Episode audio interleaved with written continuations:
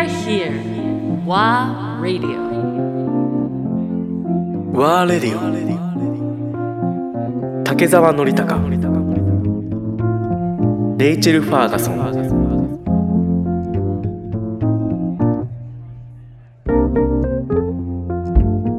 あの先の話水に入ることは期待してなかったけど、あの入ってウェイストまで入って、何を聞いてた？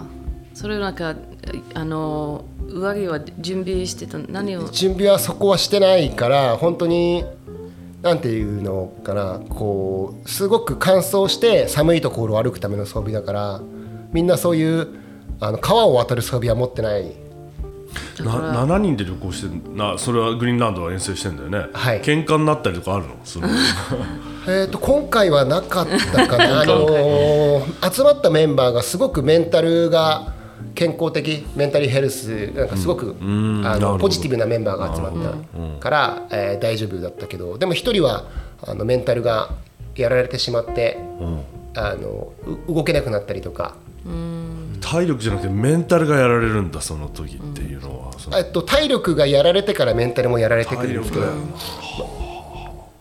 だからあの結構今回そのすごくタフなメンバーが集まって、そのグリーンランド8月に行くんですけど8月って4月に行くよりもずっときつい条件なんですよ。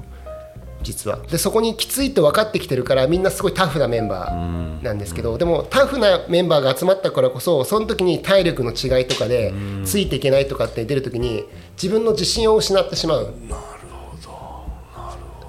それも一言じゃなくて、まあ、自分もそうなる可能性はあって、そうすると自信があるがゆえに自信あの自分がついていけない時に一気にメンタルが落ちる。だって彼らはだって普通に生きてたらものすごく屈強な男たちのみんなそう。なんだけど屈強な連中たちが7人集まってくると差が出てきちゃってそう。メンタルをやみんな男だった。みんなみんな男、うん。完全な男チーム。で今度の南極は前回の南極もそうだけど人で。一人。基本僕の冒険一そう人だよね、一人で、えー人力自分の力で足でっていう。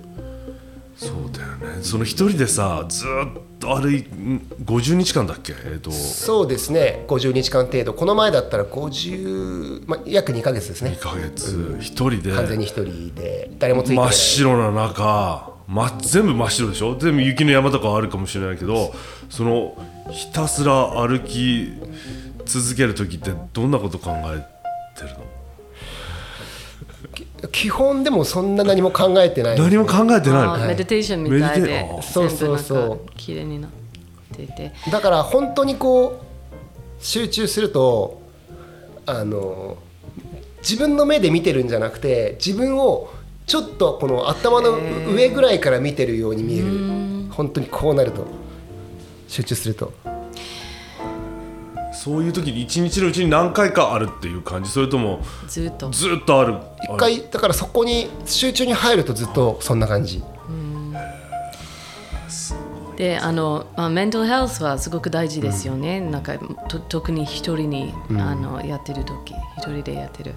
であのあのトリックとかがトリックとかなんかあのえっとねハックとかなんかなんていうえっとねストラテジー方法？あのそそううそうそうそう。そうなんかあの、えー頭の健康をキープできるように例えばなんか独り言するなんか自分に話すこととかなんか歌うとかなんか冒険家はこのなんかティップとトリックとやり方がありますか？えっと大事なことは自分が今いるとこ今いる環境が幸せだっていうふうに思うことはすごく大事、うん。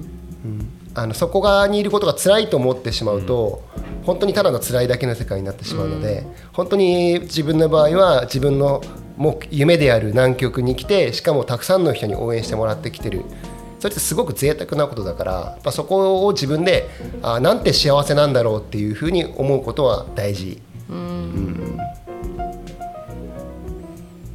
面白いねそのなんて幸せなんだろうだからそれってどんな環境でも言えることだよね、なんかその。そう、結局のところ自分の脳みそあのメメンタルっていうのは自分次第だから自分が幸せだと思えば幸せだし、どんなにお金があってもどんなに美味しいもの食べてても自分がアンハッピーあの不幸せだと思ったら不幸せだから幸せは自分が決めるっていうことをやっぱり理解しておかないといけない。でそれを意識的に自分で幸せだと意識すること。がすごく大事かな。うん、それなんかみんなのすごく大事なレッスンですよね。大事なレッス。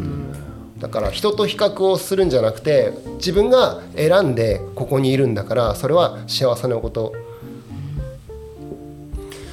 でもさその南極にいるってそのすごく過酷な環境だけどいや僕そうやってみんなからサポートしてもらってあのいることがすごく幸せだと思うけどじゃあその今度は東京とか、まあ、日本に帰ってきた時の状況はまたそこも幸せだと感じる。もちろんすごく幸せなことでずっと2ヶ月間とか人に誰も会わない生活しているから、まあ、帰ってきて。で南極歩いてる間は食べ物とかももう本当にフリーズドライとか保存食とか生きてない食べ物を食べてる。でも日本帰ってくると野菜とか生きた食べ物が食べれたりとか。じゃあ痩せる？そう。よく痩せますか？すごく痩せる。うん、何キロぐらい痩せますか？えっと南極では痩せたのは4キロだけなんですけどでもカロリーが1日7000キロカロリー取ってたから7000そうそう普通の大人の3日分取ってたから。バターとかと食べるんだもんね。バター毎日1パック200グラあム 食べる。いや慣れてる？大丈夫？えっと初めは気持ち悪いんですけど 1週間ぐらい経つともう体が必要であることを理解をするから、あのそれを受け入れるからむしろもっともっとバター食べたいって思うようになる。これは僕だけが特別なんじゃなくて人間が誰でもそうで、人間の最大の能力っていうのは、えっと、環境に適応する能力、うん。そこの場所に行ったらそこに合わせて変わっていく能力が全ての生き物の中で一番高い。だから必要だと思えば体は受け入れるしいらないと思ったらあの排除するというかいりませんっていう、うん。だから行けば誰でも僕みたいになります。でこのお仕事は他のあの体に影響がある？あの体が変わりましたところありますか？あー体には多分冒険は良くないですね。すごくハイカロリーハイカロリーダイエットというかたくさん食べてあの体にトレーニングとか運動をオーバートレーニングなんで、まあんまり良くないと思いますよ骨にはプレッシャーがあの当たる。あのほ骨にとかなんか筋肉にとかあの for, or just for the stabilizing your system or あーどうやってそう良くない？えっとねだから冒険してる間はやっぱ筋肉はどんどん減っていくしオーバートレーニングだから、リデューシングマッスルをするしあの本当に冒険から帰ってくるとすごく弱くなって帰ってくる、痩せたもんね今回。グリーンランドでも5キロ痩せて。だからすごい鍛えていってあの頑張っていくんだけどですごい食べるんだけど体は疲れてるからどんどんどんどん弱くなっていく、high stress and then relax. High stress and relax、so アンバランスになりますか？そうそう。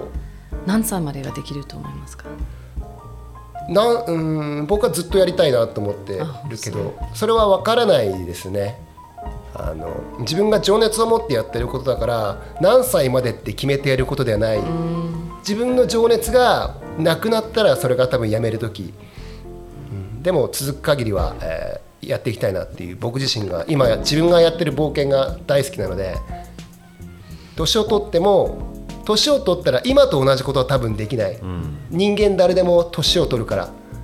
ただ年を取ったら年を取った時なりのチャレンジってのはできるはずだから。やっぱり自分自身の常に限界というかそこを求めてやっていきたいなっていうところかな。